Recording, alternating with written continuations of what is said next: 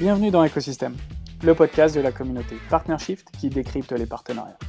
Chaque mois, les meilleurs professionnels du métier des alliances, des channels et bien sûr des partenariats viennent vous partager leurs conseils pour comprendre comment construire votre stratégie et faire des partenariats le premier levier de croissance de votre entreprise.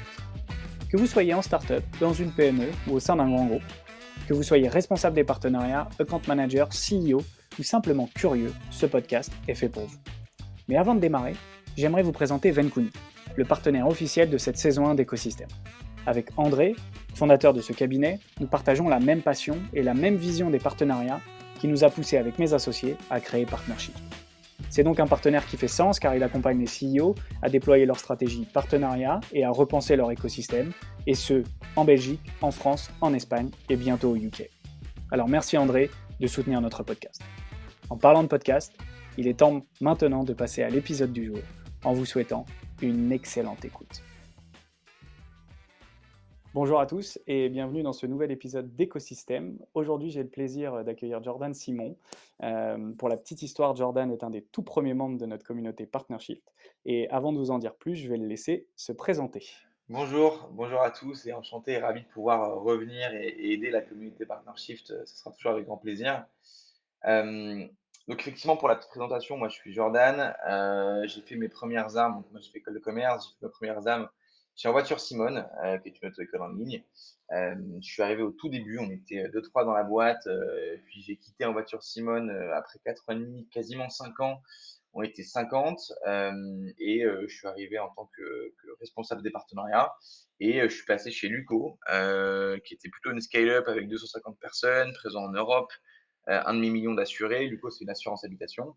Euh, et euh, j'ai quitté Luco assez récemment pour rejoindre une autre société, plutôt aussi dans l'assurance, B2B, en partenariat aussi. donc, ce sera intéressant d'évoquer tous, ces, tous ces sujets. Tu nous en diras peut-être un peu plus à la fin. On va, on va garder un peu de suspense sur cette nouvelle aventure. Chez, chez, Luco, ton, rôle exact, c'était, de mettre en place les partenariats. Vous étiez nombreux. Comment ça s'est passé?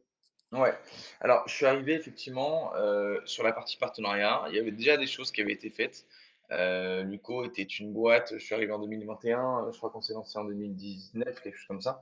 Donc, pendant deux ans, il y avait déjà des partenariats qui avaient été faits. Euh, mais si tu veux, les partenariats à l'époque, c'était quand même assez récent. Et ils en avaient fait plus de 350. Donc, il y avait un sujet vraiment de. Ah oui, quand même. Ouais, c'est énorme. Euh, c'est énorme. Et donc, on était 3-4. Euh, et il y avait un sujet vraiment de structurer un petit peu euh, les partenariats, se dire, OK, on en a beaucoup trop, donc il fallait un petit peu tailler dans la pierre et se dire, bon, bah, quels, quels sont ceux qu'on va garder, quels sont ceux qu'on veut aller avoir en plus. Et donc, tu avais des matrices de hunting, des matrices de farming qu'il fallait, qu'il fallait mettre en place pour se dire, OK, à partir de quel moment un partenariat est intéressant, quels sont les partenariats qui fonctionnent. Donc, tu vois, quand je parle de matrice de farming, ce qui est intéressant lorsque tu arrives dans une nouvelle boîte, c'est de se dire, OK, qu'est-ce qui a été mis en place? C'est quoi les critères de succès d'un partenariat? Parce que chaque boîte a des critères de succès différents. Euh, chez En Voiture Simone, on était très axé euh, jeunes, donc on parlait des campus étudiants, il fallait que l'école soit en périphérie de Paris, enfin voilà, il y a pas, mal de critères de succès. Et tu en as qui étaient assez différents chez, chez Luco, euh, et se dire, OK, bon, bah, c'est quoi les critères d'un partenariat qui fonctionne? Qu'est-ce que ça veut dire? Pourquoi lui fonctionne mieux qu'un autre? Euh, et ensuite, dans tes 350, bon, bah, ce n'est pas forcément ton top 10. Tu as peut-être des partenaires qui sont euh, classés 200e, mais sur lesquels il faut appuyer parce qu'en fait, il a le potentiel d'arriver clairement numéro 1.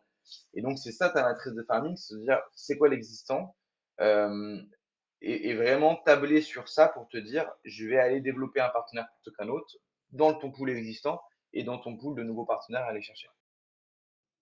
Peut-être qu'avant de creuser ces matrices et, comment tu as vraiment structuré les partenariats euh, euh, chez Luco notamment. Est-ce que, est que tu peux partager à, l'audience, euh, c'est quoi ta vision des partenariats? Parce que moi, ce que j'adore avec ces échanges-là, et, on le fait de, de, plus en plus avec la communauté, c'est qu'on a tous une vision un peu différente des partenariats, mais in fine, on se retrouve sur certains points clés. Parce que c'est un, métier qui est en train de se structurer. Et donc, toi, comment tu as vu le métier évoluer? Parce que ça fait plusieurs années que tu le fais. Euh, il y a encore beaucoup de jeunes partnership managers. Toi, tu as, plusieurs années d'expérience dans ce métier-là. Métier c'est quoi ta vision? Yes. En effet, je commence à être maintenant un, un, vieux des partenariats. J'ai commencé il y a 7 ans, ce qui était assez, assez nouveau finalement. Euh, déjà, je pense que les partenariats, ça veut tout rien dire. Je pense qu'il faut se poser la question de c'est quoi un partenariat? Euh, et je pense que tu as des visions qui sont assez différentes de chaque euh, partnership ou head of partnership. Euh, moi, j'ai toujours fait des boîtes B2C. Donc, des boîtes qui étaient tournées vers l'extérieur, que ce soit en voiture Simone ou, ou Luco, la finalité, c'était le client, le client final qui allait payer pour une prestation. et donc, je pense que par rapport à ça, ma vision, c'est de se dire, il faut évidemment une solution win-win et donc gagnant-gagnant avec le partenaire que tu vas trouver. Ça, tout le monde va le dire, mais, mais dans les faits, euh, bah, ça se passe pas souvent comme ça. C'est plus compliqué. C'est beaucoup plus compliqué. Et donc, c'est vraiment bien comprendre le besoin du partenaire. Ça, c'est la base, mais elle est franchement pas souvent respectée. Euh, est-ce qu'il y a un besoin euh, derrière de fidélisation client pour le partenariat? Est-ce qu'il y a un besoin de monétisation client, de créer du coup une nouvelle verticale de revenus? Est-ce qu'il y a un besoin d'image? Voilà, il faut vraiment comprendre ce besoin-là.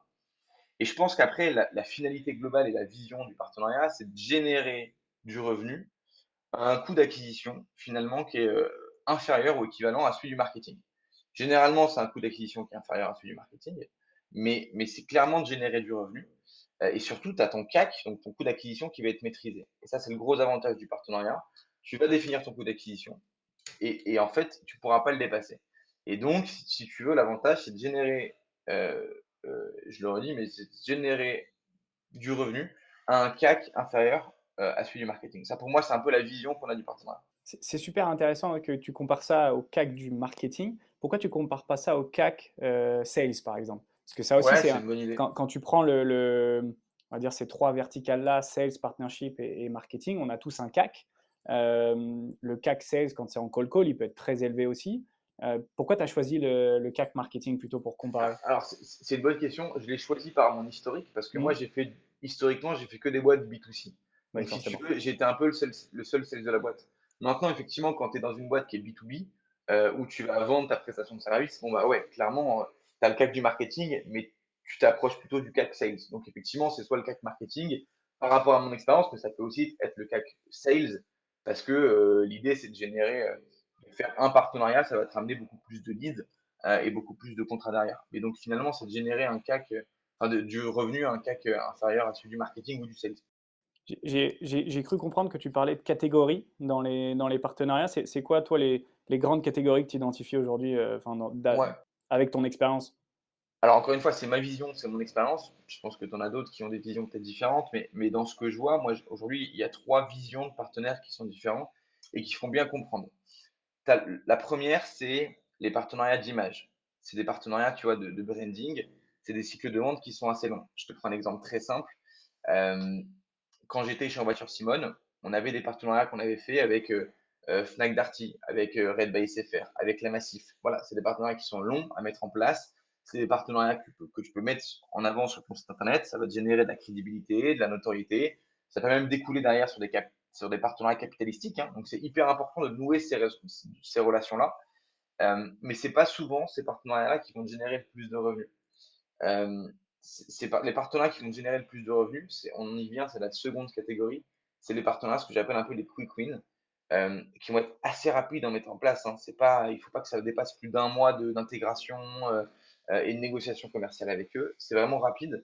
et là, c'est souvent, c'est des partenariats. Alors, le next plus ultra, c'est qu'ils vont s'intégrer dans ton parcours de souscription.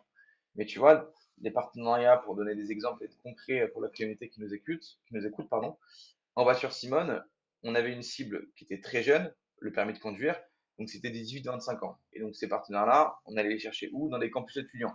On s'est d'ailleurs très bien inspiré de la, de la stratégie d'IDIA, on était même partenaire avec eux derrière. Euh, et c'est de se dire, bon, bah en fait, on va les chercher dans les campus étudiants, euh, et euh, ça va être eux nos quick wins. C'est nos BDE, nos écoles, nos administrations de campus. Ensuite, les quick wins côté LUCO, le, LUCO, c'est donc l'assurance habitation. Euh, mais tu vas chercher l'assurance habitation sur le déménagement. C'est ça le cycle de vie. Tu as plein de cycles de vie qui sont différents. Quand tu as une expérience qui est négative, quand tu as envie d'avoir un prix qui est plus intéressant, mais surtout, c'est le déménagement. C'est à ce moment-là que c'est important. Et donc, on avait des partenariats, par exemple, avec des agences de gestion locative ou avec des agences de garants, euh, qui s'est trouvé des garants. Bon, bah, tu, trouvais ton bien. Bon, bah, la next step, c'était quoi? C'était d'assurer. Et donc, ça avait vachement de sens de dire, bon, bah, tu as trouvé ton bien, par exemple, on avait un partenaire qui s'appelait Flatlooker, qui était une agence de gestion locative en ligne, eh bien, ils te proposaient Luco dans le parcours de souscription. Et avais, donc pour eux, c'était vachement intéressant parce qu'en fait, ils augmentaient leur proposition de valeur et surtout, on avait, euh, ça générait une ligne de revenus qui était clairement non négligeable pour eux parce qu'on était bien intégrés. Et donc ça, c'était des partenariats de Quick Win qui sont hyper intéressants à mettre en place parce que si tu veux, ils sont rapides, ils génèrent du business rapidement et ça te permet aussi d'aller chercher des partenariats d'image qui sont assez longs. Et enfin, tu as le dernier, on va dire le, dernier pan du partenariat, c'est le partenariat produit. Et donc là, on prenait l'exemple de euh, Monoprix Stuart euh, pour la livraison du dernier, dernier kilomètre, c'est-à-dire que bah, Monoprix euh, voulait faire la livraison à domicile et donc du coup, ils se sont associés à Stuart qui peut le faire. Un autre exemple, et du coup qui augmente la proposition de valeur et donc qui augmente le, revenu aussi des, deux partenaires. Nous, par exemple, à un moment donné, on s'est dit, bon, bah, on a envie de s'associer avec une startup qui est un peu dans les mêmes veines que nous, avec Luco. On s'est dit, allons s'associer avec Lydia. On pouvait te rembourser ton sinistre directement sur ton compte Lydia. Donc c'était fou parce qu'à l'époque, ça te permettait d'être remboursé en 24 heures, ce qui était fou par rapport à, voilà, en termes de, d'avantages compétitifs, concurrentiels, tout ce que tu veux. Euh, et euh, ça avait fait vachement de bruit, il y avait du RP derrière, etc. Donc à l'instant T, ça, c'est pas un partenariat qui va te générer du business tout de suite, mais par contre, ça va te générer de l'image et ça va augmenter ta proposition de valeur. Luco, c'est de dire, bon, bah, on te rembourse en 24 heures. Et donc, du coup, derrière, tu vois, tu vas avoir plus de clients. Et donc, c'est pour ça qu'il faut être assez, je pense, euh, assez ouvert dans, ton approche. Et donc, pour avoir ces trois types de catégories différentes que sont les partenariats d'image, cycle de vente assez long, les partenariats quick win, qui génèrent du business beaucoup plus rapidement, et les partenariats produits. Si, je résume un peu tout ce que tu viens de dire, il y, a quand même une grande notion d'apport d'affaires, ou en tout cas de créer euh, du revenu et, des sales. Donc, c'est aussi bien comprendre les objectifs commerciaux de la boîte pour voir où demain bah, tu vas euh, devoir aller, euh, un, identifier ta cible client pour, pour, croître. Donc, il faut vraiment que tu connaisses bien tes personas et, et qui achète finalement aussi ton produit. Et deux, bah, aller déterminer derrière quels sont les partenaires qui vont bah, t'aider à atteindre ces, ces objectifs et quand on parle d'objectifs, tu l'as très bien dit, il y a acquérir des clients, il y a augmenter les revenus, euh, il y a forcément le brand awareness, euh, il y a potentiellement améliorer la rétention aussi, parce qu'il y a notamment dans, dans, la partie B2B, euh, les intégrations qui sont faites, elles aident régulièrement à améliorer la rétention des clients, parce que quand ils utilisent deux produits qui sont connectés, bah, ils ont plutôt tendance à rester ensemble, ou en tout cas à rester clients de ces deux produits-là. Enfin voilà, y a, est-ce que je résume bien ce que tu viens de nous dire? Ouais, tout à fait. Et je pense que c'est on, en revient, j'en parlais, mais tu mettais le doigt là-dessus, c'était comprendre l'intérêt euh, de ton partenaire.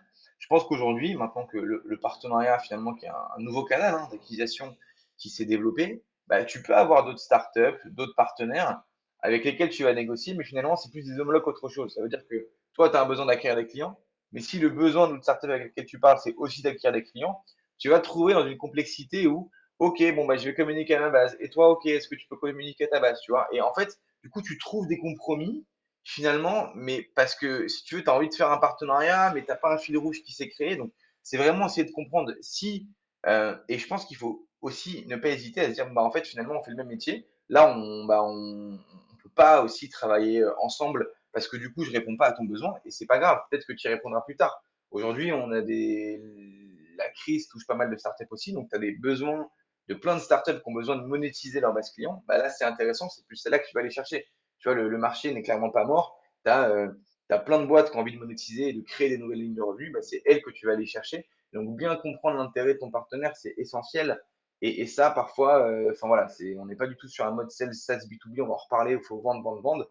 C'est le partenariat, c'est du, du, du one shot, c'est du sniper. Il faut vraiment prendre le temps de comprendre parce que euh, euh, si tu n'as pas cette fameuse ligne rouge et que tu essayes à te mettre autour de la table et que tu creuses pendant 2-3 heures pour essayer de trouver un truc qui va marcher, même avec un corporate ou un grand groupe parce que tu as un bon nom derrière, bah finalement ça marche pas. Ce qu'il faut, c'est vraiment, tu vois, nous on a fait un partenariat avec Decathlon, avec Luco. Ça faisait vachement de sens au début de se dire, bon, bah, en fait, euh, Decathlon, donc c'était pour une assurance trottinette électrique. C'était important de donner un peu, peu de contexte, les exemples pour que les gens comprennent, mais euh, où en fait, l'assurance trottinette électrique, les gens ne savent pas que c'est obligatoire. Euh, en fait, quand tu, quand tu achètes une voiture, tu es obligé de t'assurer avec ta voiture. Tu achètes ta trottinette, c'est obligatoire, tu dois t'assurer. Et les gens ne le savent pas. Et donc Decathlon avait un besoin, si tu veux, de, de pédagogie, d'expliquer en fait, si tu veux, le côté obligatoire de cette assurance. Et donc ça avait vachement de sens de pousser une assurance après l'achat. Et donc tu vois, là, tu as un fil rouge. Mais combien de fois je me suis retrouvé même moi hein, à essayer de construire un partenariat un peu euh, d'imbriquer euh, des ronds dans des carrés et en fait ça marchait pas. Bon bah il faut pas avoir peur de dire bon bah là ça marche pas on n'a pas ce fil rouge, on le retrouvera plus tard. Il ne faut pas essayer de faire un partenariat pour faire un partenariat. mais on en revient à comprendre les intérêts et le besoin du partenaire. Oui, la complémentarité. Enfin, je pense que dans, l'expérience client que Decathlon proposait, vous inclure à ce moment-là euh, à l'acte d'achat pour sensibiliser déjà sur la sécurité euh, ceux qui achètent ce genre de, de véhicules qui euh, euh, aujourd'hui ont aussi quand même eu beaucoup d'accidents et moi j'en ai acheté une aussi, donc euh, j'en ai vu qui en ont eu. Euh, c'est super important parce qu'en fait on ne mesure pas qu'il faut avoir une assurance. Personne, ça n'a pas vraiment été publiquement expliqué. Donc quand tu as des acteurs comme ça qui y pensent et qui permettent dans le parcours d'achat d'ajouter cette petite touche, encore plus avec un acteur qui le fait en, quelques secondes, parce que souscrire à une assurance Luco pour la trottinette, c'est vraiment très rapide. Moi, j'en ai fait l'expérience. Voilà, c'est quelque chose qui, prend quelques minutes. Et donc ça, ça aide forcément à, faire en sorte que le partenariat fonctionne bien, parce que quand ça vient d'une obligation juridique, bah, finalement, il y a toujours aussi euh, euh, derrière plus de possibilités que ça fonctionne. Donc ça, c'est super intéressant. Je, me souviens dans nos discussions, et, notamment quand on s'était rencontrés, tu m'avais parlé d'un autre partenariat que tu avais fait avec en voiture euh, Simone, je crois, avec mes amis euh, du M jaune, euh, si je dis pas de bêtises. McDonald's, exactement. Ouais, alors ça, c'est un partenariat d'image et en même temps qui a amené beaucoup de business, mais parce que le volume était assez monstrueux.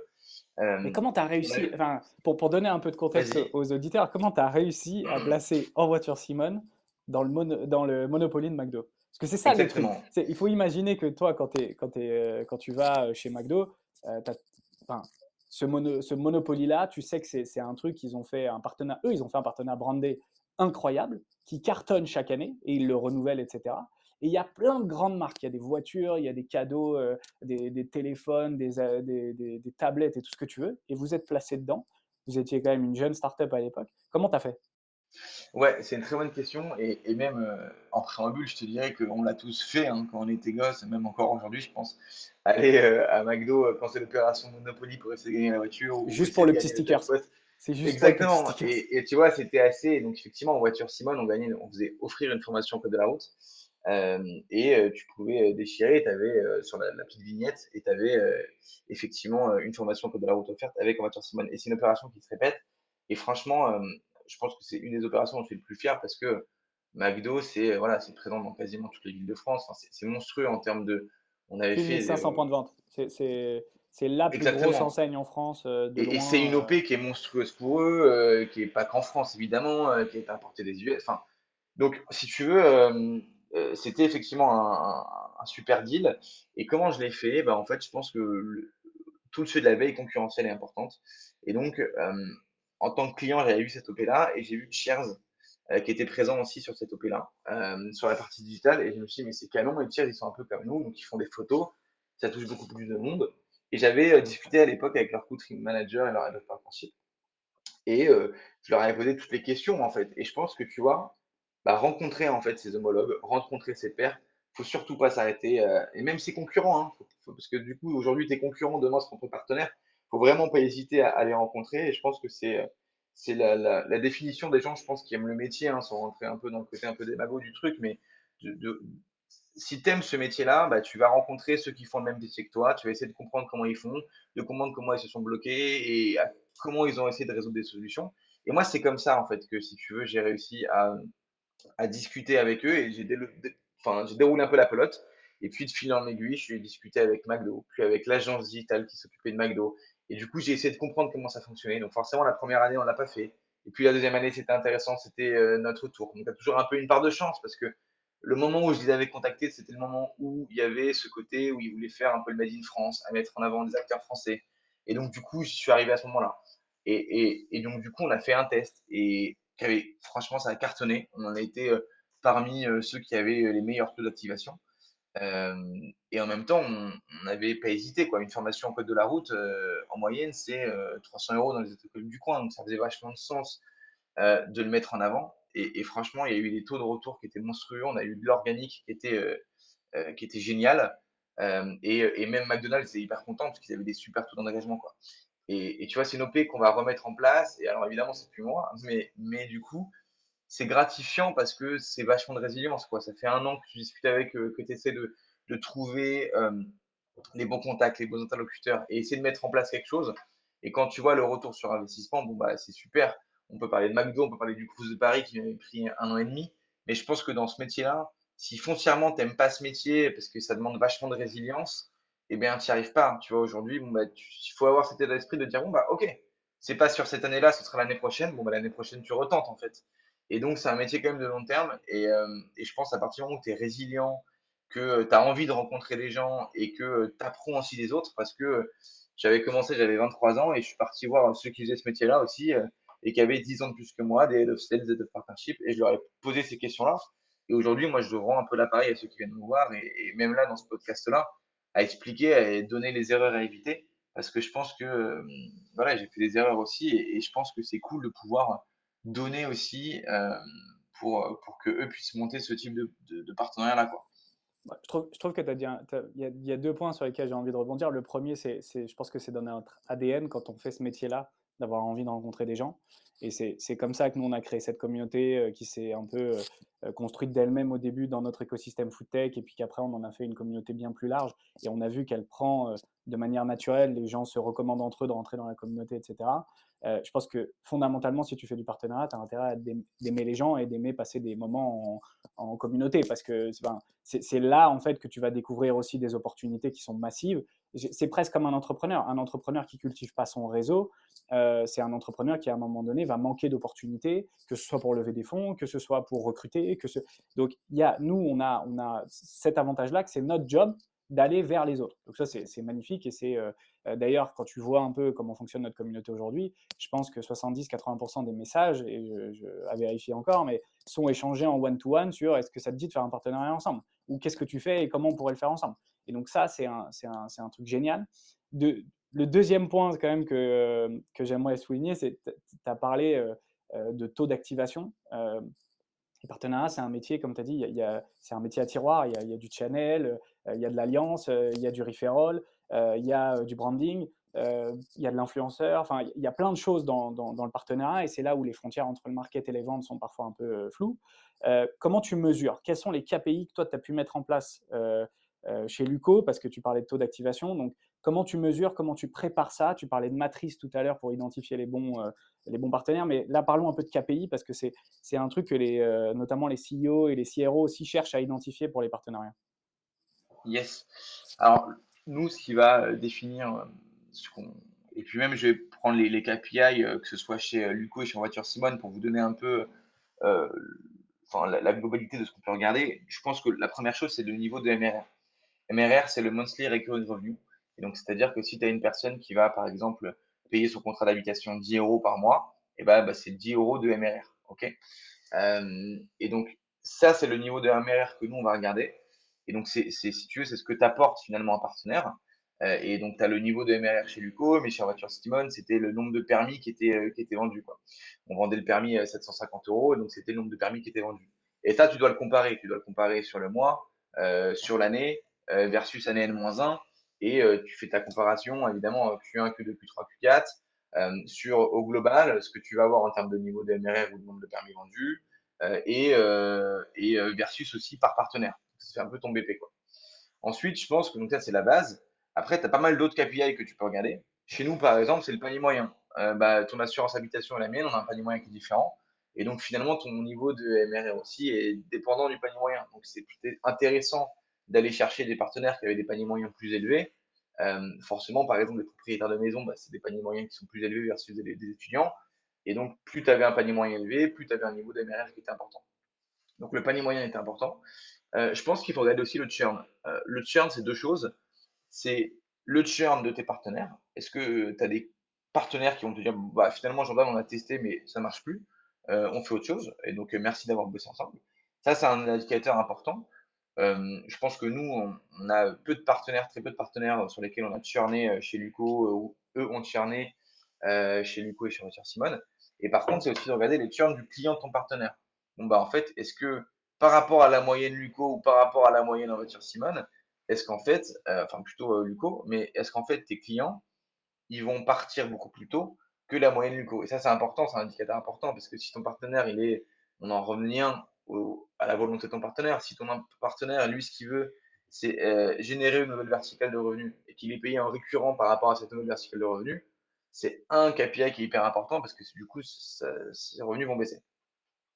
Et enfin, tu as une, un KPI qui est, je pense, cher à, pas mal de, startups, qui est la LTV sur CAC. Donc la LTV sur CAC, c'est la lifetime value divisée par le coût d'acquisition. C'est finalement combien va me rapporter un, client euh, final sur combien il me coûte.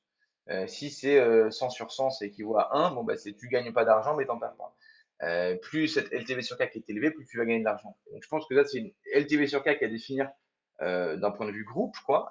À quel niveau tu veux te trouver? Et ensuite, on parlait de CAC maîtrisé. Bon, bah, c'est ça, c'est de se dire, OK, bon, bah, en fait, je vais regarder ce fameux, cette fameuse LTV sur CAC. Est-ce qu'elle respecte mes critères groupes ou pas? Et ça, c'est important de, suivre ces partenariats. Nous, aujourd'hui, on avait des partenaires chez Lugo euh, bah, qu'on payait trop et finalement on perdait de l'argent. Et donc, on a dû arrêter ces partenaires-là ou revoir les niveaux de commission parce que du coup, on perdait de l'argent sur ces partenaires-là. Et je pense que c'est important, surtout aujourd'hui où tu es dans une vision où euh, euh, encore plus aujourd'hui, on doit être rentable tu peux pas te permettre d'avoir des partenaires qui, perdent de l'argent et donc il faut que tu sois quand même rentable sur tes partenaires. C'est hyper intéressant. En fait, je pense qu'il y a beaucoup de partnership managers euh, qui partent de zéro en termes de KPI.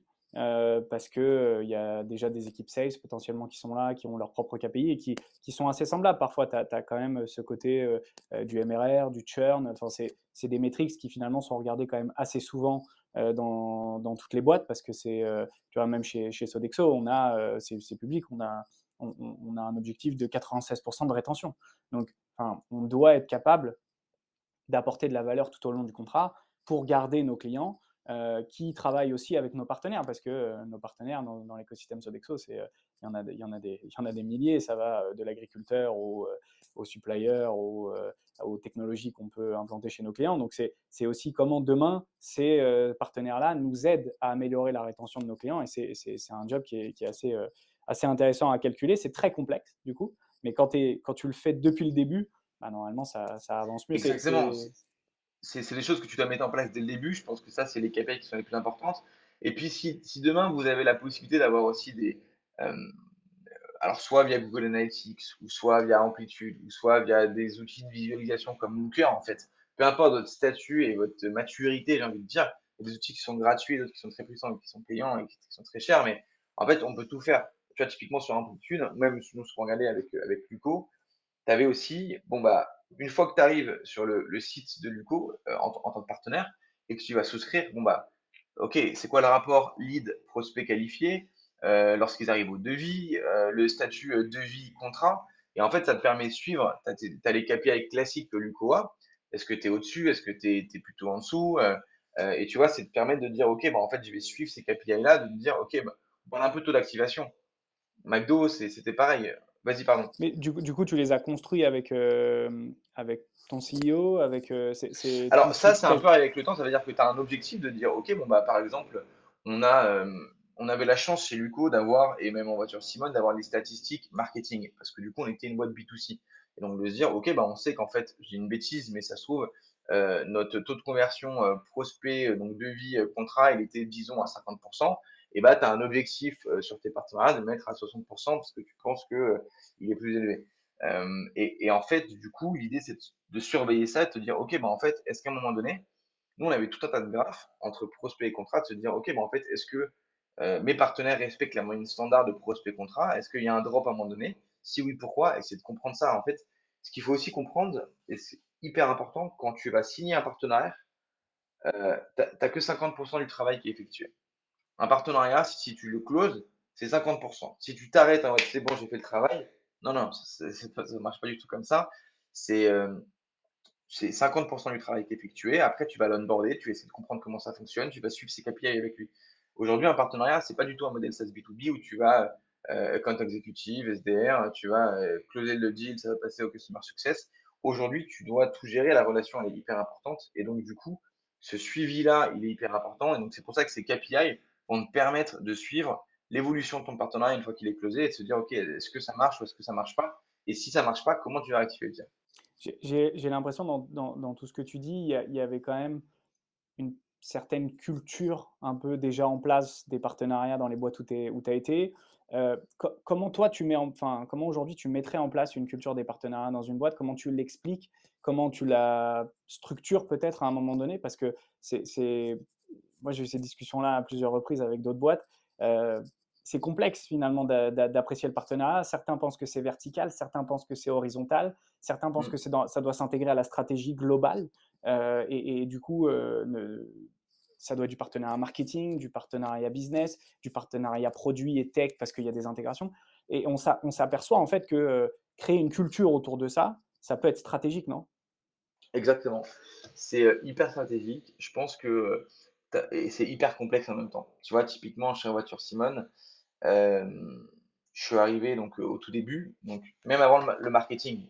pourtant, on était une boîte B2C. Et donc, en fait, on a fait du partenariat avant même de faire du marketing. Et donc, tu vois, par contre, chez Luco, forcément, on a commencé à faire du marketing et après, on s'est dit, bah, on va faire du partenariat.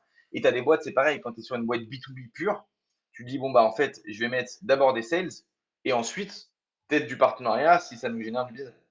Donc, en fait, n'y a, pas de bon moment pour recruter un head of partnership, mais je pense qu'il faut commencer à tester. Et, le problème aussi du partenariat, et tout ce qui fait son charme, je pense, c'est que c'est un pôle qui est tourné le plus même, je dirais, vers l'extérieur.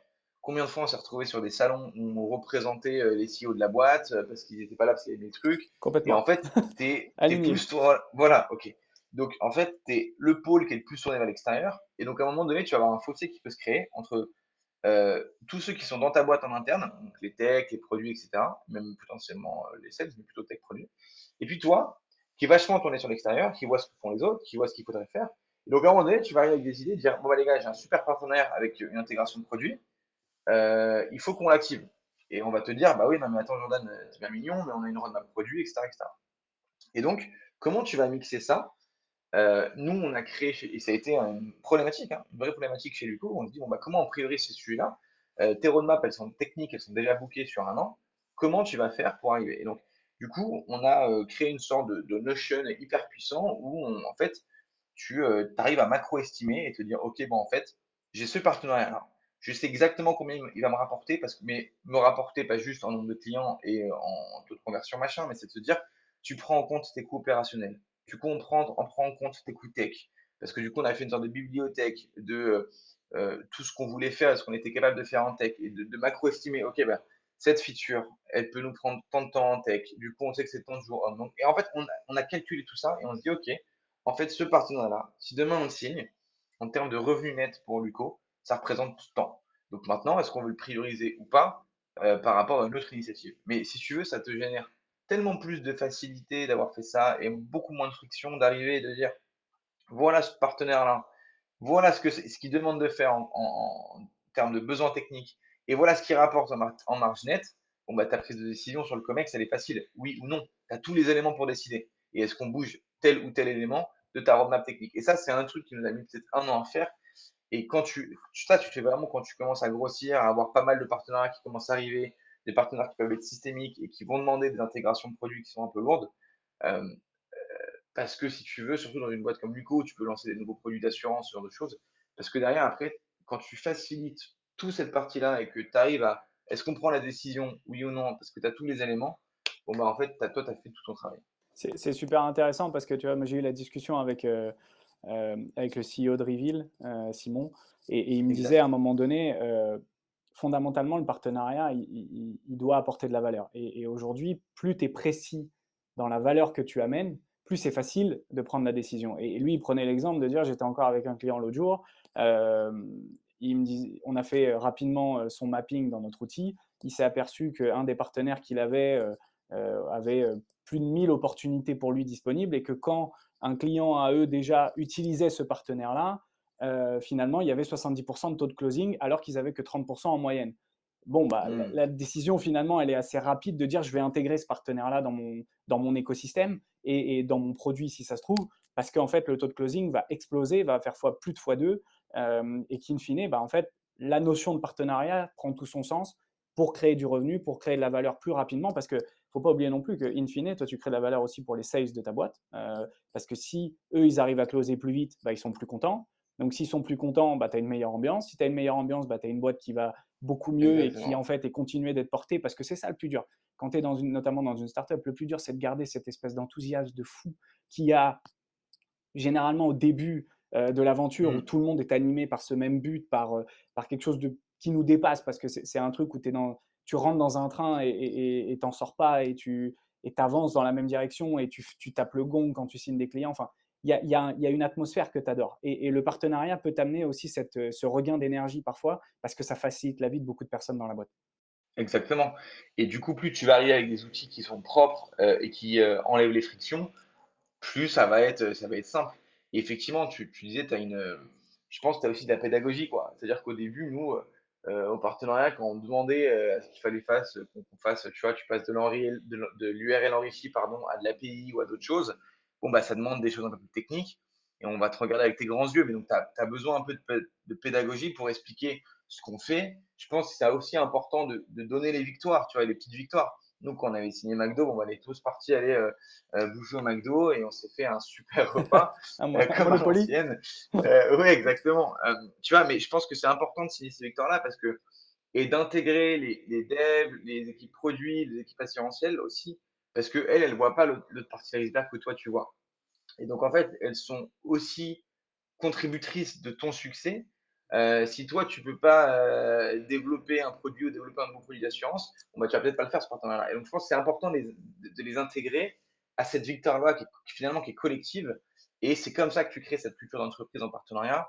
C'est vu qu'on est très tourné vers l'extérieur, je pense que c'est de les intégrer et de dire bon bah tu vois, on n'est pas que sur un rôle de sales, on est sur un rôle de, on a fait un taf tous ensemble. Nous, quand on a signé des 4 et c'était super, bon bah avec euh, certaines équipes produits, on est parti aussi dans, les magasins des 4 avec leurs équipes on a fait des photos, c'était cool, on a mangé tous ensemble. Mais tu vois, alors que tu vas intégrer des équipes produits et finalement, c'est le plus beau cadeau entre guillemets que tu puisses leur faire de dire, ok, bah, ce qu'on a fait ensemble, ça fonctionne. Et deux, bah, voilà le concret, voilà comment ça fonctionne. Et je pense qu'après, c'est vraiment un état d'esprit de dire, j'intègre et j'embarque les équipes, encore plus celles qui sont éloignées, parce que eux, ça leur fait tellement plaisir de savoir que ce que tu as construit, bah, ça fonctionne, de rencontrer les équipes.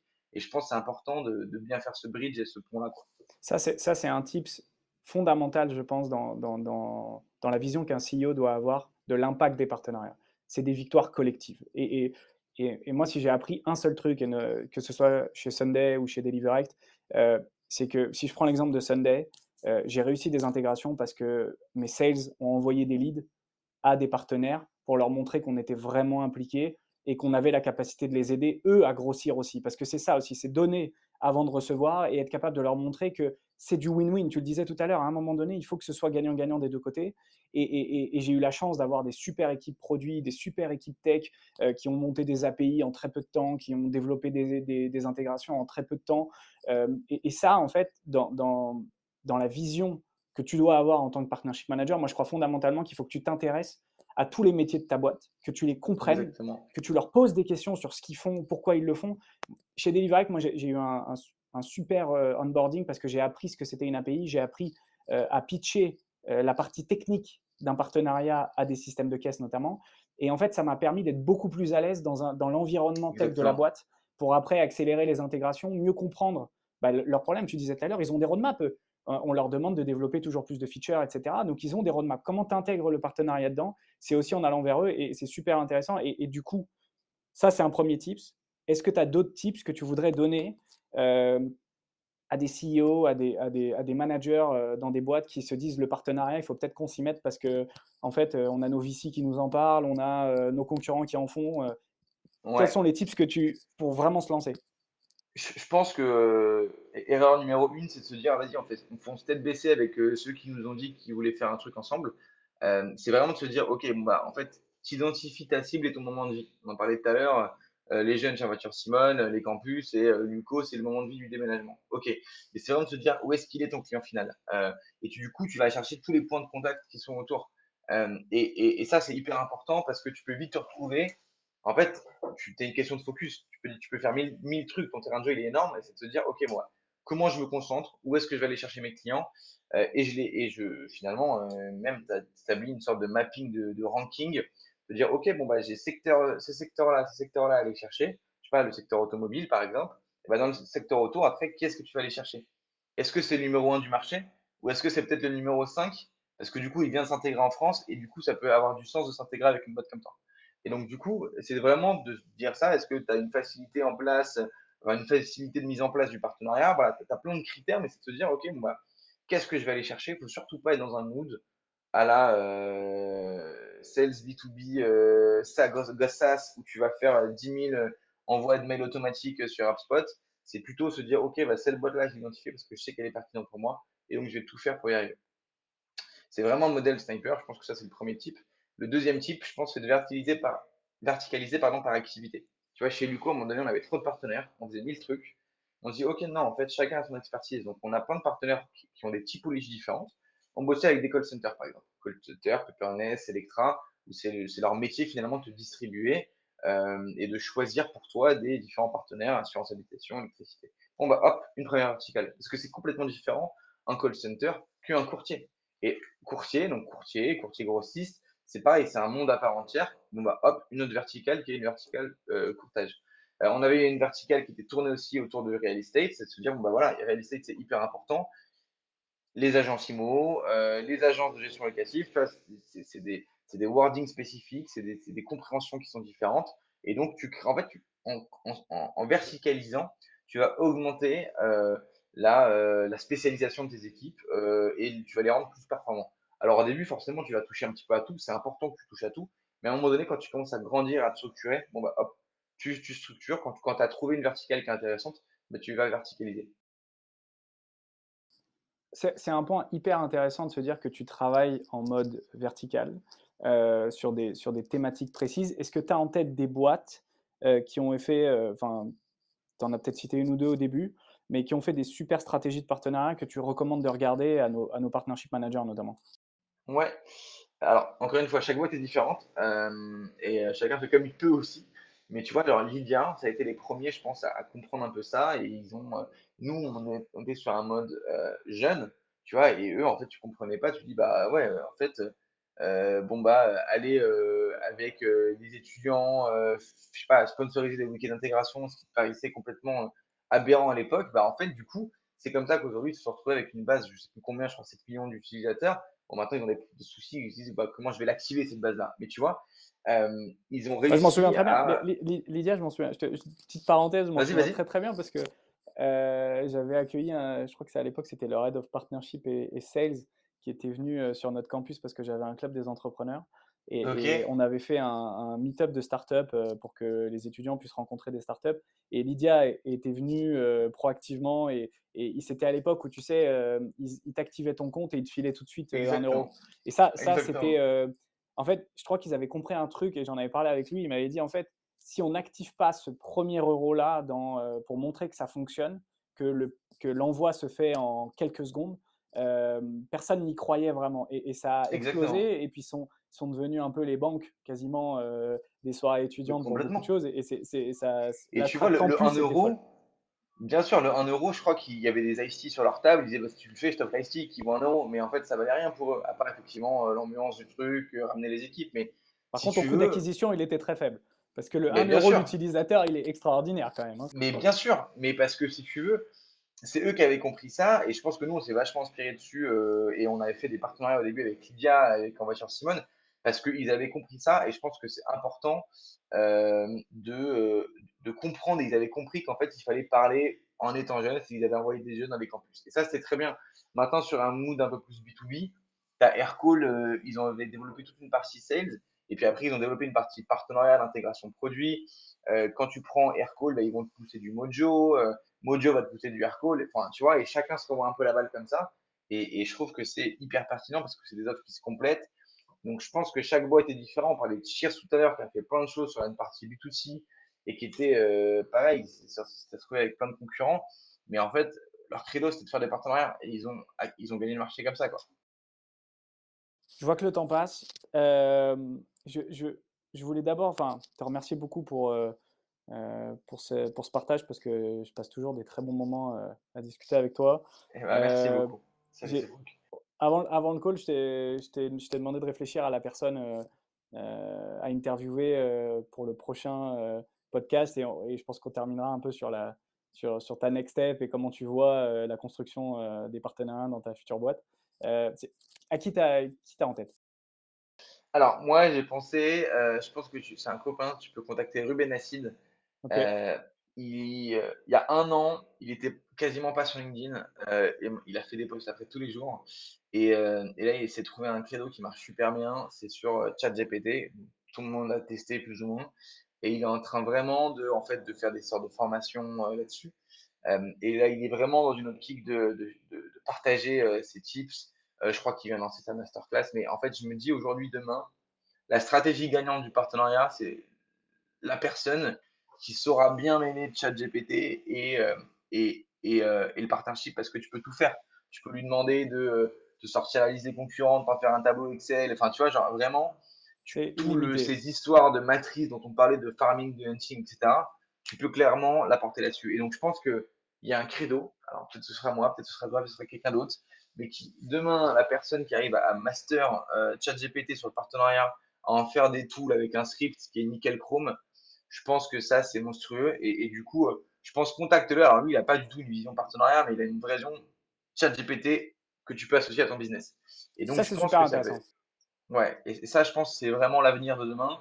Et je pense, voilà, va le contacter et je pense qu'il sera ravi de faire un truc avec toi. Je le ferai avec, très grand plaisir, surtout que c'est un sujet que j'adore et euh, que, que je pense effectivement va craquer énormément de, de choses à l'avenir et va nous permettre d'accélérer. Voilà, tu peux, bien sûr. Extraordinaire. Demain, tu peux, toutes tes matrices dont on parlait, tu peux euh, le faire, ce que tu faisais en, pas en une, semaine, un mois, mais il le fait, en, il le fait quoi. C'est ouf. Donc euh, voilà effectivement, si, sur. Euh, si, c'est bien structuré, c'est toujours pareil parce que le, il y en a beaucoup qui disent que cette intelligence artificielle et tout ce qu'il y a autour va faire disparaître un nombre incroyable de, métiers.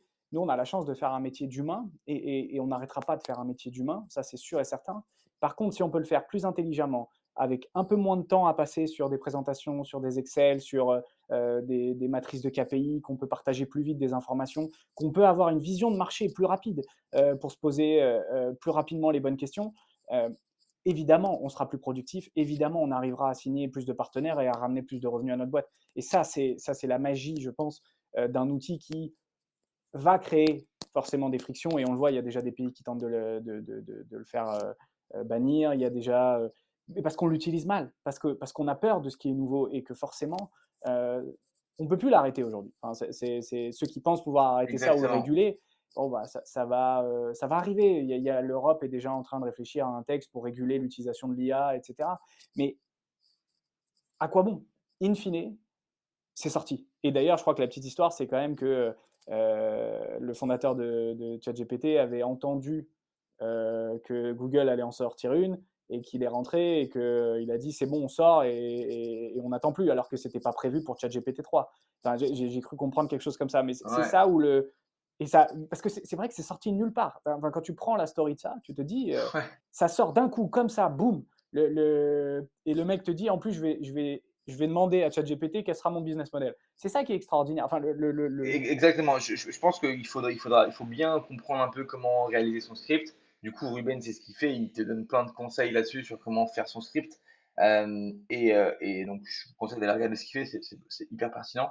Euh, mais effectivement, ça remplacera jamais un head of partnership ou un partnership manager. Par contre, la ressource la plus importante, c'est notre temps. Il est fini. Et, donc, du coup, en fait, c'est comment tu vas optimiser ton temps. Exactement. Allez, on, conclut sur, sur ta prochaine aventure. j'ai deux questions pour toi. Je t'en prie, vas-y. D'une, qu'est-ce que tu vas faire? Et de deux, quelles sont tes deux, trois premières actions que tu vas mettre en place pour être efficace euh, au niveau partenariat dans ta prochaine aventure? Yes. Alors moi, je rejoins une autre boîte qui s'appelle NEAT, qui vient de se créer, NEAT. Euh, c'est une boîte donc B2B qui fait de l'assurance embarquée. L'assurance embarquée, c'est euh, un grand mot, euh, mais c'est vraiment de l'assurance qui va être intégrée dans les parcours de souscription.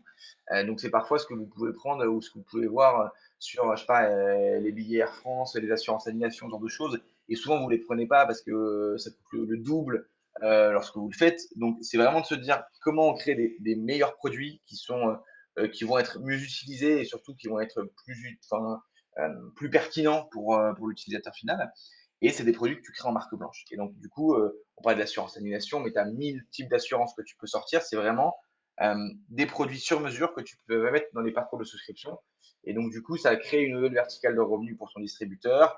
pour le client final, ça crée un nouveau service en plus qui va être apporté et qui va être, qui va être mieux expliquer, euh, que tu pourras mieux vendre, etc. Et en fait, donc le terrain des possibles est énorme. Et donc, si tu veux, le champ des possibles est juste monstrueux. Et donc, du coup, on en revient un peu au premier type, c'est de se dire, bon, bah, en fait, je vais pas partir à tête baisse et, euh, foncer un peu dans tout ce que je pense. Ce qui va être pertinent, c'est de se dire, OK, je fais mon analyse, je prends mon temps de faire mon analyse et c'est important d'avoir aussi la valeur de ton CEO, de se dire, OK, bah, OK, est-ce qu'il est OK avec ça? Est-ce qu'il est aligné que je prenne le temps? Souvent, ils vont te dire, allez, allez, go, go, go, on y va. Et bah, parfois, à toi te dire, bah, OK, je vais commencer, mais ce le plus important pour moi, c'est de se dire, je fais mon analyse, où sont mes partenaires, où est-ce que je vais aller les chercher, qu'est-ce qui va être important pour eux. Et je pense que c'est ça aujourd'hui.